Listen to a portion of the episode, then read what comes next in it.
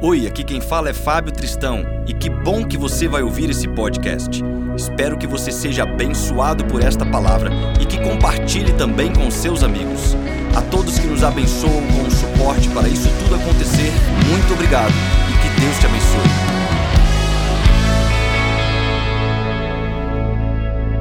Glória a Deus. Bom, eu quero convidar você a abrir a tua Bíblia em 2 Timóteo, capítulo 3, versículo 16. Nós vamos fazer apenas a leitura desse versículo para o sermão de hoje. Já está projetado, diz assim: Toda a Escritura é inspirada por Deus e útil para o ensino, para a repreensão, para a correção e para a instrução na justiça. Eu quero ler mais uma vez. Toda a Escritura é inspirada por Deus e útil para o ensino, para a repreensão, para a correção e para a instrução na justiça. Hoje eu quero falar sobre este elemento, este objeto, esta palavra a qual nós carregamos, esta biblioteca 66 livros reunidos em um só.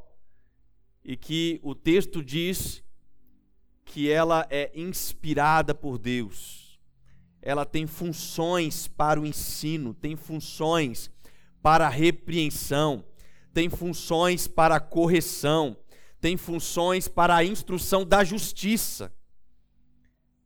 Se existe algo que é poderoso, e está nas nossas mãos, isso é a palavra de Deus. Mas eu quero começar fazendo uma pergunta, ou melhor, três perguntas para nós, que é o que você faz com a Bíblia?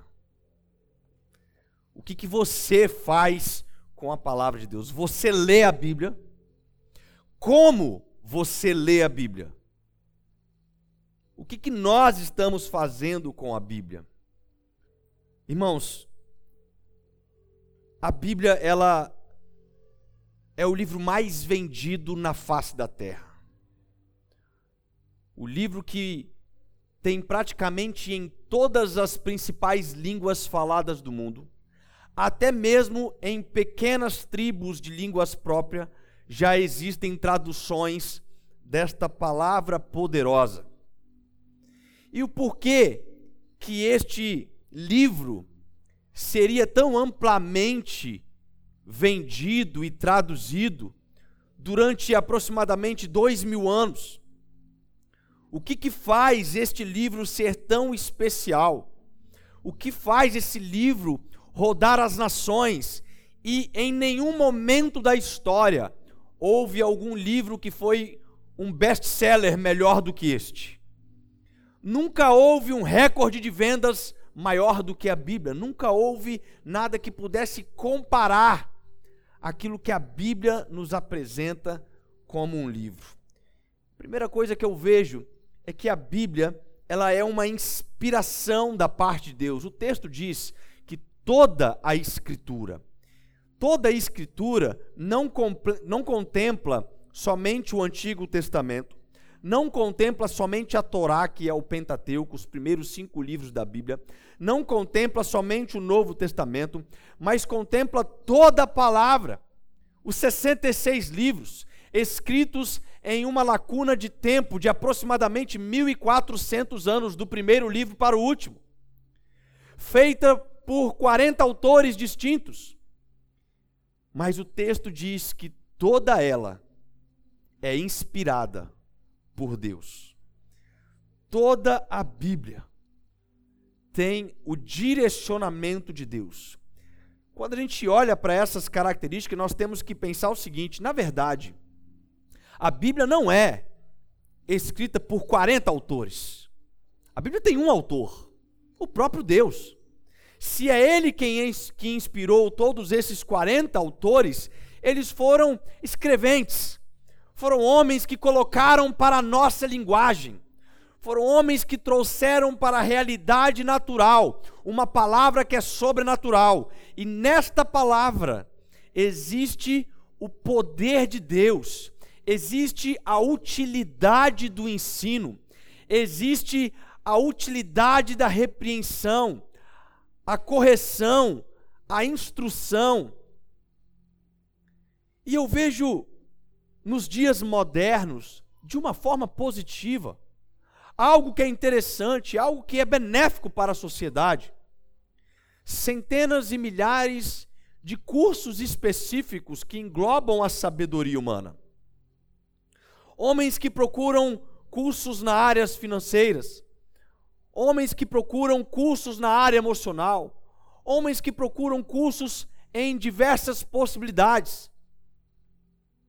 E muitas das vezes aprendem, se sobressaem nesses assuntos, mas em nenhuma possibilidade nós temos uma, uma, uma comparação plausível, algo que seria minimamente comparável com a eficácia da palavra de Deus, com aquilo que a Bíblia pode fazer e transformar as nossas vidas. Porque a inspiração de Deus, ela foi colocada no que nós chamamos de revelação de Deus para o homem, mediante aquilo que está nesta palavra. Nós podemos sim nos desenvolver em diversas áreas profissionais, emocionais, e tantas outras questões físicas, mas nenhuma delas seriam suficientes para trazer para nós aquilo que a Bíblia pode nos trazer, pode nos apresentar. Então a Bíblia, ela é um ajuntamento de diversas possibilidades, feita pela mesma essência. A Bíblia é um coletivo de cenários distintos, feitos pelo mesmo background. Isso é como o mar. Nós moramos no litoral. E o nosso litoral tem água de sal, obviamente. Mas qual é a cor predominante do nosso litoral? É o azul caribe? Podia ser, né, irmãos? Você imagine Jacaraípe com aquela água azul Caribe, aquela água cristalina. Você imagina a praia de Camburi, que tem uma orla bonita, com aquela água cristalina. Mas é assim? Não é. Você mergulha em Camburi, você sai com minério na cara. A água é amarronzada na grande maioria dos anos, das estações. São poucas vezes que, por algum fenômeno, a, a, aquilo que nós chamamos de água roxa, que é uma água mais azul, ela se aproxima do nosso litoral. Mas se você for ali no Rio de Janeiro, nas belíssimas praias de Arraial do Cabo, Cabo Frio, Búzios, nós vamos ver uma tonalidade de água totalmente diferente. Uma água azul, um azul turquesa, um azul bem cristalino.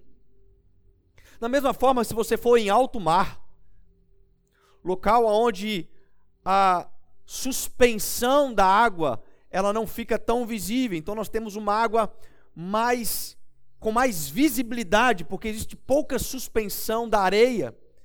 E aí nós temos aquela água azul escura, é o chamado água roxa.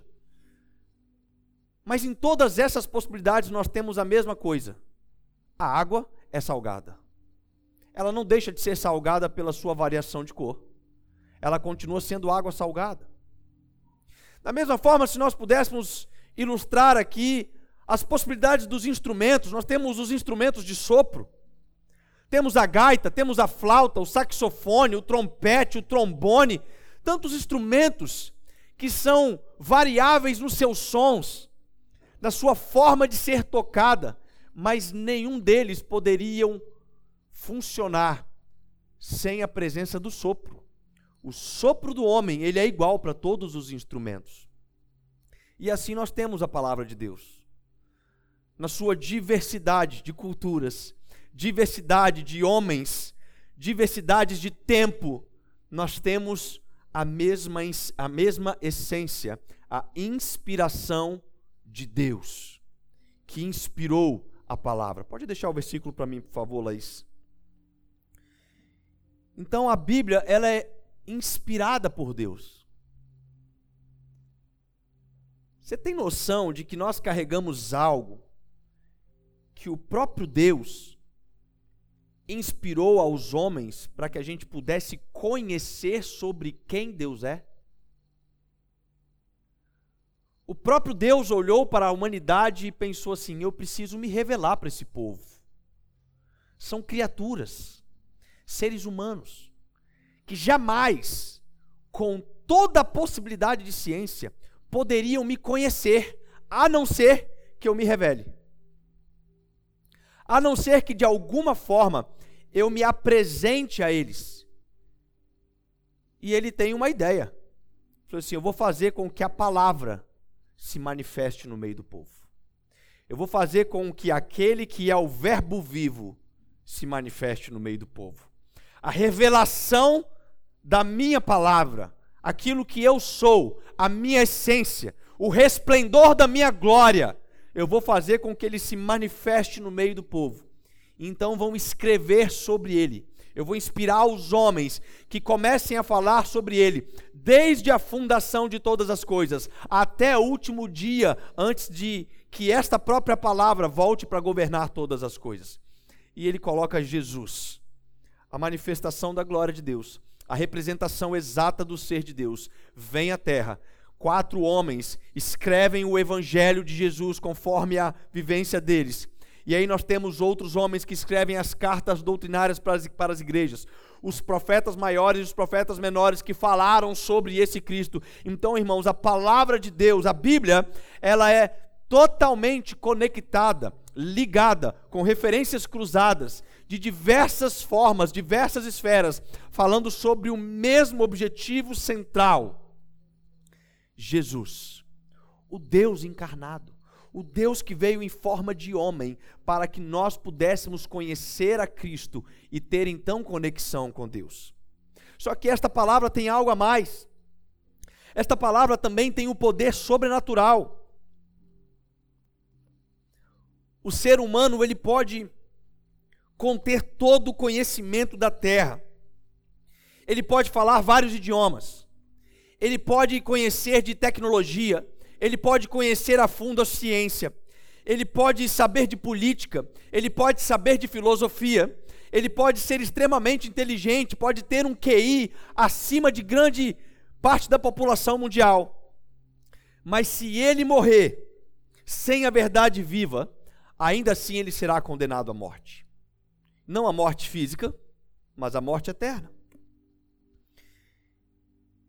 Do outro lado, uma pessoa que é ignorante, uma pessoa que é iletrada, que não estudou, que fala a sua própria língua de forma errada. Uma pessoa que não tem noção de quem é, por exemplo, a rainha da Inglaterra. Uma pessoa que não tem noção sobre o que, que é mais perto de Paris, se é a Inglaterra ou se é os Estados Unidos. Uma pessoa que não tem ideia sobre o avanço tecnológico, uma pessoa que talvez nunca teve um smartphone em suas mãos, mas ainda assim, se essa pessoa escutar aquilo que esta palavra diz e crer, ela alcança um mérito infinitamente maior do que o primeiro exemplo citado. Porque aquele que era inteligente sem a palavra viva será condenado por toda a eternidade. Mas aquele que é um iletrado, um ignorante, que não tem conhecimento algum, se um dia ele escutou, ainda que ele não saiba ler, mas se um dia ele ouviu as palavras de vidas que ecoam deste livro e ele crer naquilo, ele recebe então a vida eterna com Cristo. Irmãos, um homem pode até chegar no céu sem dinheiro, ele pode chegar na eternidade sem amigos, ele pode chegar no seu último dia sem saúde, mas sem o conhecimento desta palavra é impossível entrar na eternidade. Não há outro jeito. Porque a Bíblia é o único livro que existe em que tudo que está aqui é a verdade. É o único livro. Não há mentira. Até mesmo as questões pecaminosas de homens que são citados aqui são expostas para que nós possamos perceber a nossa insignificância diante de Deus. Mas a palavra, ela não é somente uma inspiração de Deus, ela não somente tem um poder sobrenatural, mas a Bíblia também tem um efeito transformador. Você já imaginou que a palavra de Deus, ela acontece na sua grande totalidade de tempo? Em um período que o Verbo se fez carne, dois mil anos atrás, em um período que é um tempo de superstição, que é um tempo de incredulidade, que era um tempo de luxúria, que era um tempo de pecado, um tempo onde falsos deuses eram adorados, um tempo onde filósofos eram zombadores de qualquer coisa semelhante à palavra, um tempo onde imperadores e governantes eram sangrentos. Era um cenário totalmente propício para o fracasso da manifestação da palavra. Não havia tecnologia para a propagação. Poucas pessoas sabiam ler nesta época. Poucas pessoas sabiam escrever nessa época. A perseguição já era algo grande para aqueles que se levantavam contra o Império Romano. E este é o momento da história que Deus fala: Eu vou fazer o Verbo se manifestar agora. O cenário era perfeito para um fracasso. O cenário tinha tudo para ir por pouco tempo.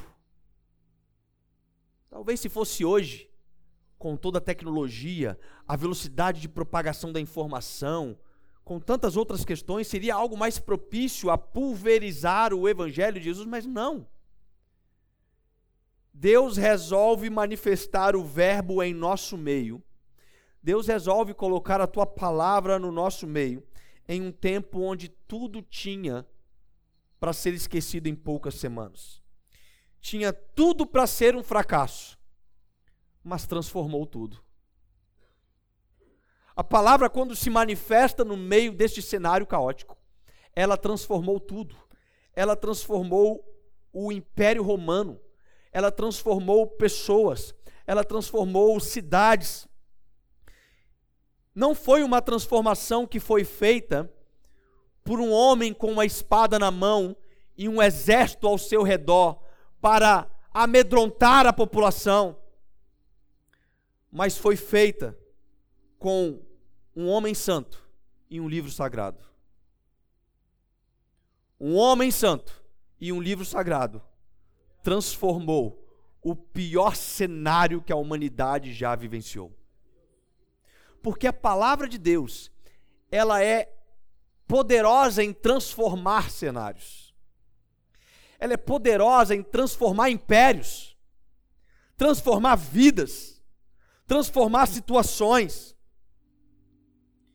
Isto é um livro transformador. Isto é um livro que faz o mundo virar de ponta cabeça.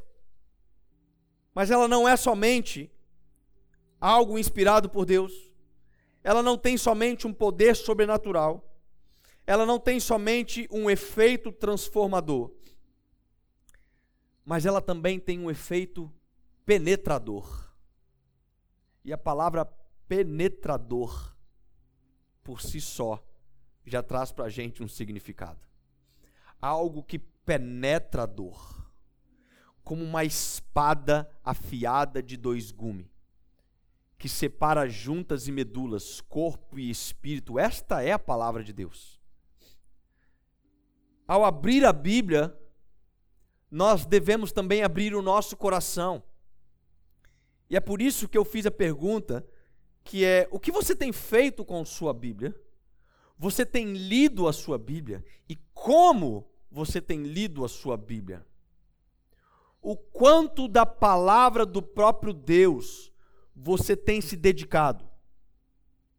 O quanto da palavra do próprio Deus tem sido preenchido na sua dor? o quanto ela tem penetrado a dor, porque ela é algo penetrador. O mundo tem vivido dores. A sociedade tem vivido dores.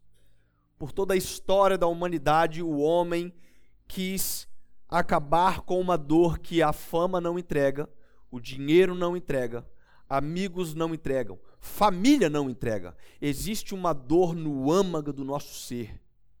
Existe algo dentro do ser humano que é como um pântano alagado. Existe algo dentro de nós que, por mais que você tente respostas em filosofias, em deuses, em qualquer outro tipo de coisa, essa dor nunca é saciável. Ela nunca acaba até o dia que existe uma verdadeira medicação para penetrar aquela dor, para transformar o interior do seu ser e te fazer viver em novidade de vida. Porque a Bíblia, ela nos ensina sobre o caminho. Ela nos ensina sobre a verdade. Ela nos ensina sobre a própria vida. A Bíblia é algo que faz sentido no dia próximo da nossa morte. Tem pessoas que passam a vida não acreditando nessas palavras, mas quando elas chegam perto deste pântano alagado do nosso interior, que é o que vai ser de mim se eu não vencer esta enfermidade? O que vai ser de mim se eu não receber aquele livramento de morte? O que vai ser de mim quando chegar o meu último dia na minha velhice? A Bíblia tem o poder de penetrar e responder estas perguntas, porque ela é o livro que nos ensina o caminho, nos ensina a verdade e nos ensina a vida. Porque ela é a realidade, ela tem o poder de nos mostrar quem nós somos. A palavra de Deus, quando nós lemos ela, nós temos a convicção de quem nós somos. E quando nós lemos ela, nós sabemos que somos pecadores indignos, não merecedores. Seria justo sermos condenados ao inferno. Não seria injusto. Mas Deus, agindo com justiça para alguns e misericórdia para outros, quis nos entregar a graça, quis nos entregar a revelação de quem Ele é com o condicionamento de que quem crer neste quem eu envio deixará de ser julgado para a condenação eterna, que seria justo, mas encontrará graça e misericórdia, porque vai compreender sobre o caminho, sobre a verdade e a vida. A Bíblia, ela tem um efeito penetrador. A palavra de Deus, irmãos, ela é aquela que transforma bêbados em sóbrios. É aquela que transforma imorais em impuros. Ela é aquela que transforma ladrões em homens honestos e trabalhadores. É aquela que transforma homens violentos em agora pessoas mansas. Isso só acontece mediante a palavra de Deus. Às vezes, quando é lida, às vezes quando é ouvida, mas nunca sem a palavra. Não existe transformação na vida de um ser humano sem a palavra. Porque Romanos capítulo 10, no verso 17 diz que a fé vem pelo ouvir e o ouvir a palavra de Deus. A Bíblia tem essa ferramenta poderosa de penetrar a sua dor. Eu sei que tem pessoas que estão vivendo cenários de dores. Eu sei que tem pessoas que talvez estão me ouvindo hoje nas mídias sociais, que estão vivendo confrontos dolorosos, relacionais, familiares, financeiros, ainda mais profundos e piores, emocionais, e ainda piores, espirituais. Pessoas que estão precisando de algo penetrador na sua vida. E o que a palavra nos ensina é que se você está cansado, ela pode trazer conforto. Se você está de luto, ela pode consolá-lo. Se você está vivendo uma vida de pecado, ela pode te restaurar. Se você está fraco, ela pode te tornar forte. Se você está sozinho, ela pode ser a sua companhia. Essa é a palavra poderosa de Deus, irmãos. Em Salmos capítulo 119, verso 105, diz que lâmpada para os meus pés é a tua palavra e luz para os meus caminhos. E talvez algumas pessoas falem, eu não consigo ler a Bíblia e compreender algo. Eu não consigo, todas as vezes que eu parei para ler, parece que os meus olhos escureceram, e nem mesmo a língua que eu domino como língua nativa, que é o português, fez sentido para mim. Isso não pode ser uma verdade. Porque a palavra, ela é uma lâmpada. Ela é algo que ilumina o nosso caminho. Ela é lâmpada para os pés e luz para o caminho. Sabe, muitas pessoas querem abrir a Bíblia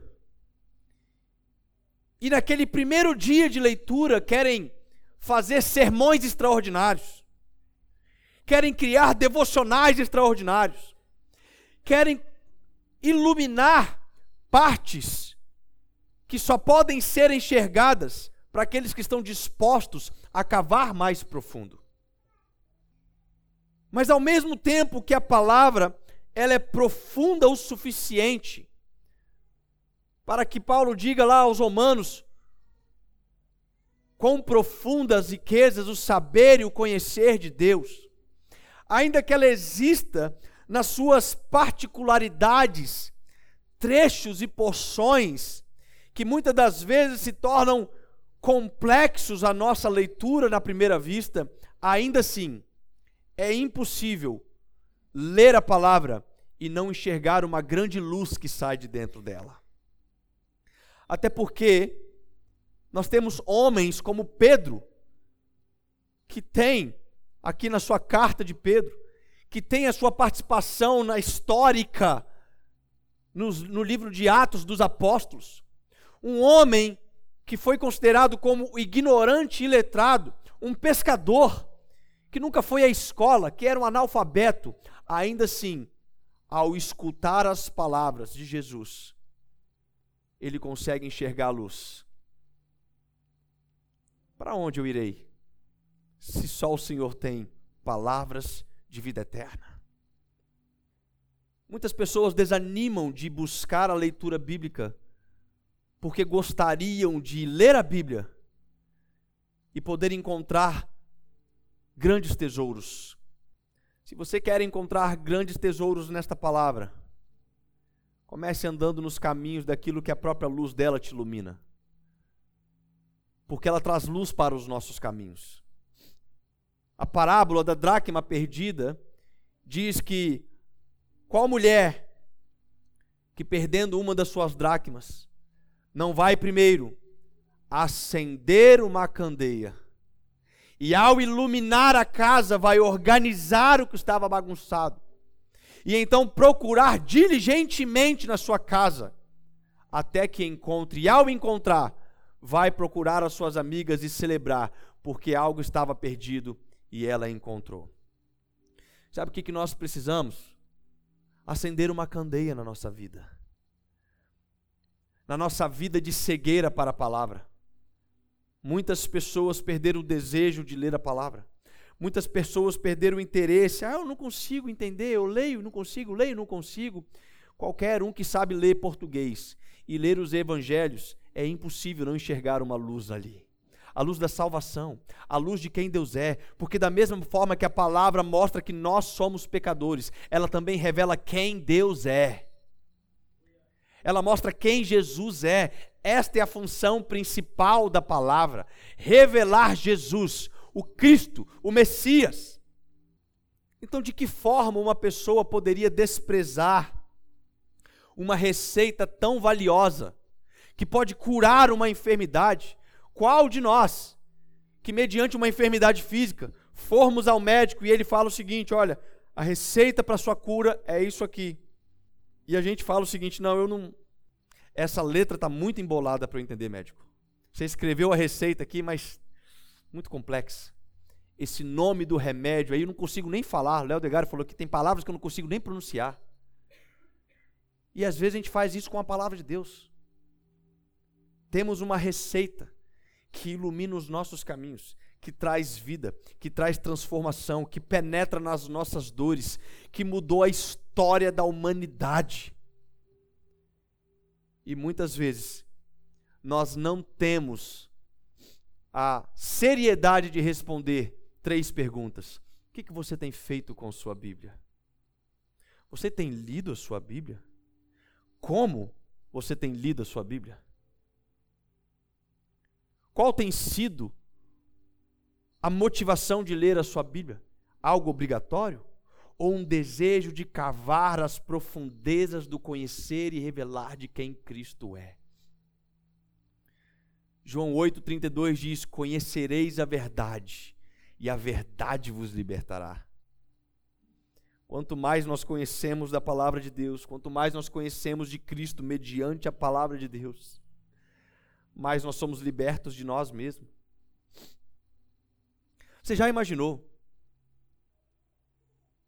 você se apaixonar por alguém? Vamos voltar um tempo mais antigo. Você se apaixona por alguém, você que aí casou, volta lá no dia que você se apaixonou pelo seu cônjuge. Não tinha tecnologia. Uh -uh. Não tinha celular. Não tinha WhatsApp. Antes do MSN. Antes do Orkut. Antes do, do bate-papo do UOL.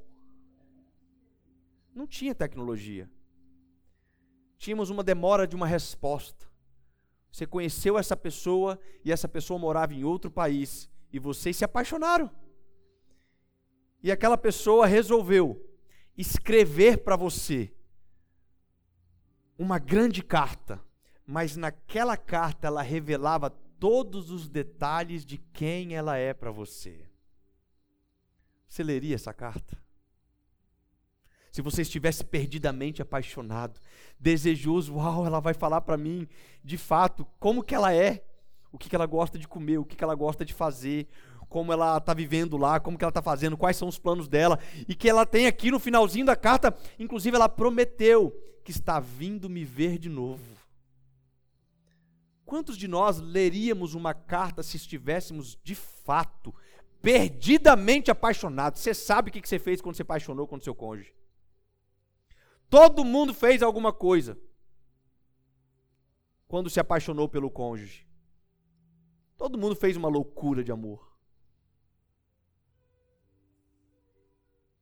Você faria?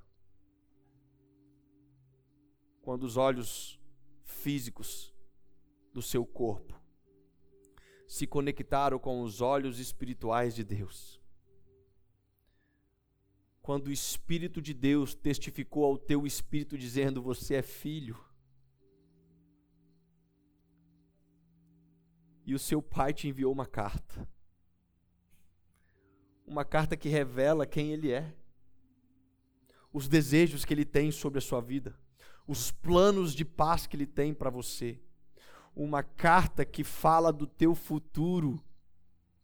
Uma carta que tem as promessas do dia que ele volta para te abraçar e sentar na mesa contigo. Quantos de nós estamos lendo essa carta, irmãos? Não me importa se ela é grande. Não me importa quanto tempo eu vou gastar. E ainda que eu leia ela pelo resto da minha vida, seria impossível conhecer 100% de quem Deus é. E é por isso que Ele preparou a eternidade para nós. Porque ao ler esta carta nós temos condições de sermos transformados, de termos ensino, repreensão, correção, mas principalmente a instrução da justiça de Deus. Mas chegará um dia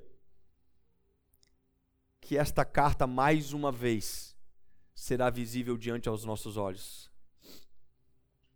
E se você não criar a expectativa que Ele colocou para nós dentro do seu coração, se você não anseia por este momento, se você não busca conhecer cada vez mais, talvez você não tenha tanta alegria no dia que Ele vier para estar novamente conosco. Que Deus abençoe a todos nós. Eu gostaria que hoje você, talvez não respondendo essas perguntas, mas que você pudesse tomar posições de como eu vou, a partir de hoje, lidar com a minha Bíblia. Tem pessoas que têm semanas, meses, que não pega a Bíblia física. Ah, porque agora eu tenho um celular. Hipócrita, nem no celular você abre. Não temos desculpas. Temos ela de papel, temos ela digital, temos em todas as versões, temos ela falada por alguém. Você pode ligar um, um, um aplicativo digital e ouvir alguém narrando para você a Bíblia. Nós não temos desculpas. O que, que você tem feito com a palavra de Deus? O que você tem conhecido de Deus mediante a palavra?